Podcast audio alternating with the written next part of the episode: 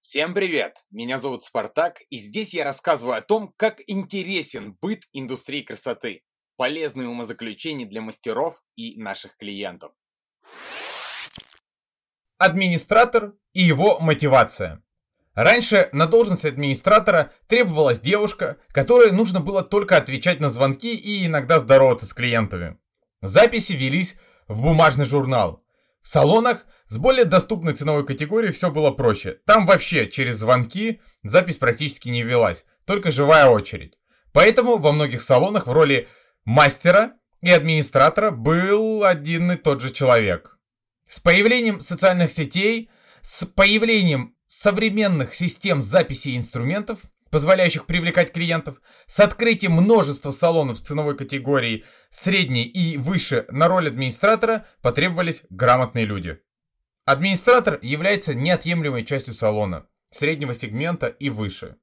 На самом деле, мы подошли к тому времени, когда, собственно, и в экономии этот человек нужен хотя бы регулировать движение. Основные обязанности администратора. Поддержка эмоционального фона неотъемлемая часть сервиса и основных его составляющих. Расчет и осуществление зарплат, расходников, закупки и учет домашних уходов. Запись клиентов и различные коммуникации. Поддержание порядка в зале и так далее.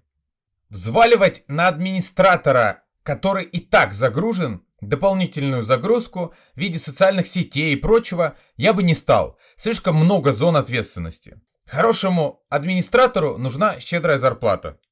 Для щедрой зарплаты нужно обеспечить хорошую загруженность и действия, приносящие доход. Администратор не главнее всех, он лицо всех. Каким должен быть администратор? На первом месте здесь стоит ответственность. Только человек, вот, у которого есть ответственность, ощутимая ответственность не только за себя, может нести ответственность за свои обязанности.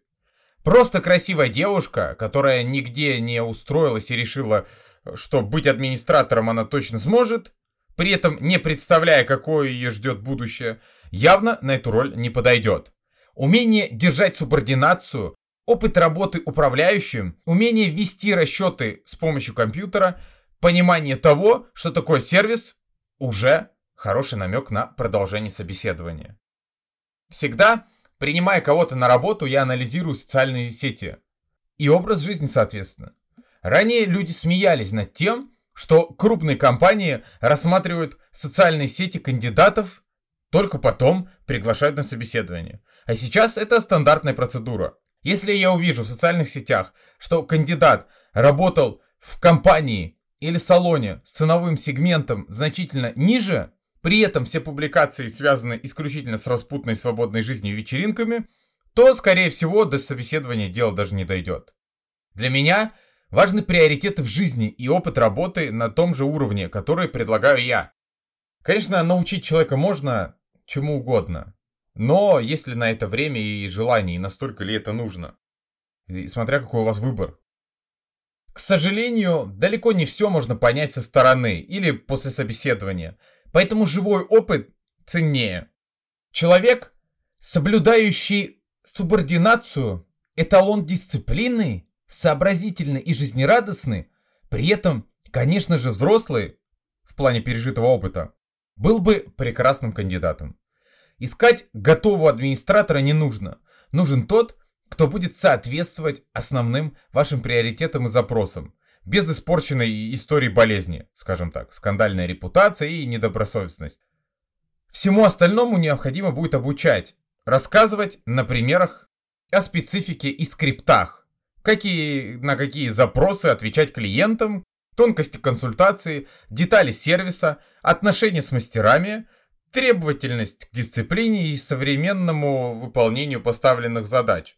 То есть мы ищем изначально администратора, который будет хотя бы без вредных привычек и примерно с опытом работы в подобном сегменте или с подобными обязанностями ответственного человека. А потом уже обучаем его конкретно нашей специфике. нашему индивидуальному подходу ко всему. Каждый новый человек должен будет пройти обучение и постоянно корректироваться.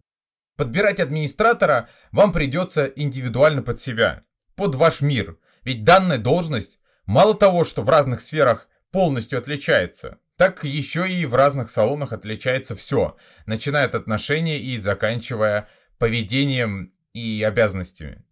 Мы будем немалого требовать от администратора, а что взамен-то он получит? Масса важных обязанностей с подпиткой ответственности должна щедро вознаграждаться соответственной зарплатой, рав, равной сегменту, в котором вы работаете. В первую очередь, кандидат на должность администратора сравнивает предполагаемый вами оклад со всеми, кто предполагает, предлагает даже зарплаты на ту же должность. Если у вас известный статусный салон и вы предлагаете зарплату меньшую, чем в похожих объявлениях, то это одно. Если у вас нет известности и громкого статуса, при этом вы платите копейки администратору будущему, то кандидатов будет мало. Администратор – это не работа мечты. И первый основной критерий – это невозможность зарабатывать высокий процент с продаж, а сам стабильный оклад. Но как мотивировать администратора только окладом? Везде, где можно и где должна быть инициатива, но нет системы поощрения, не будет и инициативы. Таким образом, мы пришли к тому, что в дополнение к конкурентоспособному окладу администратор получает по 3% в конце каждого месяца с чистой зарплаты каждого мастера. Эти 3% начисляются от салона, не вычитаются из зарплаты мастеров. Администратор получает по 3% с зарплаты всех мастеров, кроме самой высокой по стоимости категории. Так мы получаем более мотивированного администратора. И он понимает, что если клиент зашел и позвонил в салон, то он должен записаться, иначе администратор потеряет свои деньги. После таких нововведений обработка запросов клиентов происходит более старательно. Запись распределяется равномерно. Также и процент с продаж. Салон не чувствует потерь с этих 3%. Оно того явно стоит и приносит больше пользы. Не могу сказать, что на эту должность подойдет только человек с высшим образованием. На мой взгляд, главный плюс высшего образования, который виден в администраторе, это его дисциплина. Всему можно научиться, все можно контролировать. Главное, чтобы у сотрудника было минимальное желание. Если вы хотите, чтобы у вас не воровали, не дайте возможность это сделать. Постройте систему, которая просто не позволит найти лазейку. Если человек увидит возможность легко взять какое-то количество денег, то он этой возможностью обязательно воспользуется. Обязан был этим дополнить.